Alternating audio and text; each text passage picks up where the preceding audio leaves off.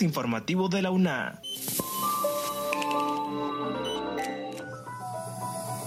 Bienvenidos a este espacio de divulgación de la Universidad Nacional Autónoma de Honduras. Les saluda Catherine Ramírez. En esta edición, infórmese que la UNA anuncia el regreso de forma presencial a las aulas de clase este próximo 18 de mayo. Las facultades de Ciencias Médicas y Química y Farmacia establecieron alianza colaborativa permanente. Además, entérese que la Junta Electoral Nacional ultima los detalles para dar por finalizado el proceso electoral en la UNA. Por otra parte, le detallamos que en la conmemoración del mes de la herencia africana realizaron una exposición artística de Cruz Bermúdez en el Centro de Articultura de la máxima casa de estudios. Iniciamos con Kaylin Espinosa, quien nos presenta una nota sobre Gloria Lara. Es una académica galardonada con el Premio Nacional Ramón Oquelí 2022. La doctora Gloria Eugenia Lara Pinto se coronó como ganadora del Premio Nacional Ramón Oquelí 2022 para las humanidades y las ciencias sociales en el marco del año académico 2022. La mujer hondureña en la historia bicentenaria, por su amplia trayectoria y sus valiosas contribuciones al conocimiento. Lara Pinto, quien comenzó como docente en la Universidad Pedagógica Nacional Francisco Morazán en 1984, posee un doctorado en antropología cultural por la Universidad de Hamburgo, Alemania durante sus estudios a nivel superior destacó exitosamente en el ámbito profesional, nacional e internacional.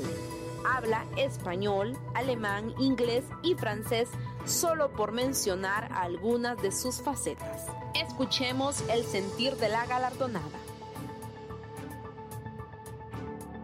Bueno, el sentimiento que me embarga es de humildad porque Ramón Oqueligaray en 1934-2004. Era un gran pensador, atento a su tiempo y los cambios de época, pero con la comprensión del contexto histórico del país, la región y el mundo. Lo recuerdo en los espacios universitarios. Como siguiente punto, Hugo Duarte nos informa sobre la inauguración en el Centro de Arte y Cultura de la UNA, una exposición del pintor Cruz Bermúdez compuesta por una muestra de 10 obras. Este jueves se inauguró en el Centro de Arte y Cultura la exposición de las obras del pintor Cruz Bermúdez, esto como un regalo a los hondureños en conmemoración al mes de la herencia africana, así lo expresó el director de Investigación Científica, Humanística y Tecnológica, Santiago Ruiz. El funcionario manifestó en el marco de los actos inaugurales que estará disponible al público durante un mes en horarios de 9 de la mañana a 3 de la tarde de lunes a viernes. También agregó que esta iniciativa fue impulsada en conjunto con la Fototeca Nacional Universitaria y la Organización de Desarrollo Étnico Comunitario. El rector Francisco Herrera manifestó que los artistas requieren del país y evidentemente la universidad tiene que jugar un papel importante. A la misma vez mencionó que necesitan ver que su producción no es en vano, que el país la requiere. Estos son los valores que nos vemos obligados a resaltar. Al mismo tiempo mencionó el propósito de alcanzar una mayor audiencia y que próximamente estas pinturas serán expuestas en Ciudad Universitaria y, de ser posible, en algunos centros regionales. Continuando con la información, Estras Díaz nos detalla que la Junta Electoral Nacional ultima los detalles para dar por finalizado el exitoso proceso electoral en la máxima casa de estudios. La Junta Electoral Nacional informó recientemente que ultima los detalles para dar por finalizado el exitoso proceso electoral que se desarrolló el pasado 6 de abril en la Universidad Nacional Autónoma de Honduras. Así lo afirmó Angélica Palma, presidenta de este órgano. Eh, en esta semana estamos en el proceso de subir al sitio web eh, establecido todos los resultados, crear el apartado como tal. Hubieron unos pequeños fallos en ese punto, sin embargo ya los resultados que están son los resultados oficiales como tal, eh, procede lo que es la acreditación, la fundamentación de los miembros eh, del autogobierno, que se llevará a cabo entre el 22 y 24 de, eh, de abril. Además, Palma agregó que al llevarse a cabo la fiesta electoral bajo los parámetros adecuados y no presentarse impugnaciones ni empates, la segunda vuelta queda descartada. No se han presentado una impugnación con fundamentos legales como tal, por lo tanto no habrá segunda vuelta. Los resultados ya están dados, puntualizó Palma sobre este apartado. Además, destacó el éxito del proceso electoral y la amplia participación estudiantil en el mismo. Podemos decir que fue un éxito, hubo una participación estudiantil bastante numerosa. Hasta el momento todo se ha realizado en tiempo y forma. Esta semana estamos haciendo las revisiones minoritarias de las actas ya que son bastante puntuales, finalizó diciendo la presidenta de la GEN. A continuación, Dunia Molina nos da a conocer que las facultades de Ciencias Médicas y Ciencias Química y Farmacia forman una alianza colaborativa permanente en pro de la multidisciplinariedad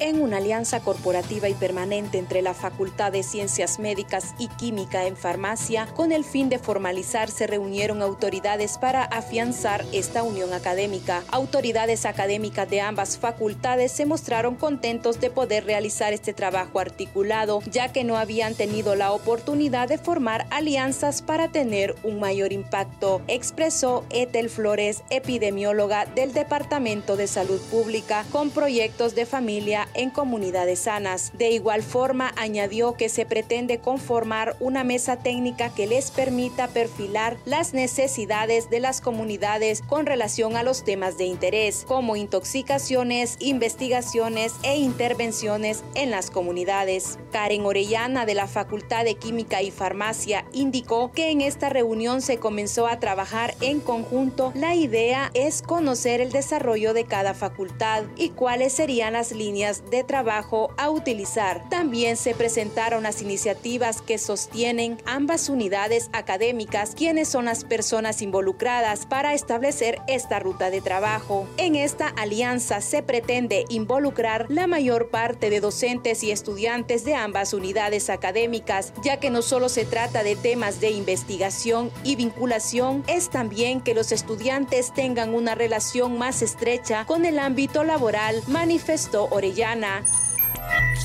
como último punto, Estras Díaz nos informa que la UNA proyecta clases presenciales a partir del 18 de mayo, día en que inicia el segundo periodo académico del año 2022. Luego de dos años de la crisis sanitaria provocada por el COVID-19, el rector de la máxima casa de estudios del país, Francisco Herrera Alvarado, informó sobre el retorno presencial a las aulas de clase en la Universidad Nacional Autónoma de Honduras. Pero el próximo 18 de mayo, que es cuando inicia el segundo periodo académico, es la fecha en la cual retornaremos a la presencialidad. Lo haremos con, la, con las debidas bioseguridad Estamos pidiendo, como le reitero, el tema de la vacunación, pero ya es el momento. Ya pudimos ver que todos los hondureños andan eh, por todos lados, inclusive perdiendo medidas de bioseguridad. Nosotros las cuidaremos porque lo más importante de la universidad es justamente el estudiante. Además, detalló que desde la máxima casa de estudios se ha venido trabajando en retornar paulatinamente. Aseguró también que un alto porcentaje de los estudiantes matriculados están teniendo clases presenciales, es decir, aquellos que están cursando materias que requieren la práctica de laboratorios. Este primer periodo ya tenemos 25.000 estudiantes que están participando de la presencialidad con aquellas asignaturas que requieren laboratorios y la de la práctica, argumentó Herrera Alvarado sobre la brillante gestión que se ha hecho en ese sentido. Finalmente, el rector destacó que no hay que bajar la guardia ante el embate de la pandemia en el país, porque la misma sigue afectando la salud de los hondureños. En ese contexto, realizó una cordial invitación a la población para que siga con su proceso de inoculación para erradicar el virus en el país. Estas han sido las noticias. Les agradecemos a ustedes por haber estado en sintonía de este podcast. Encuéntranos en las plataformas de Anchor, Spotify y Google Podcast. Se despide de ustedes Katherine Ramírez. Hasta la próxima.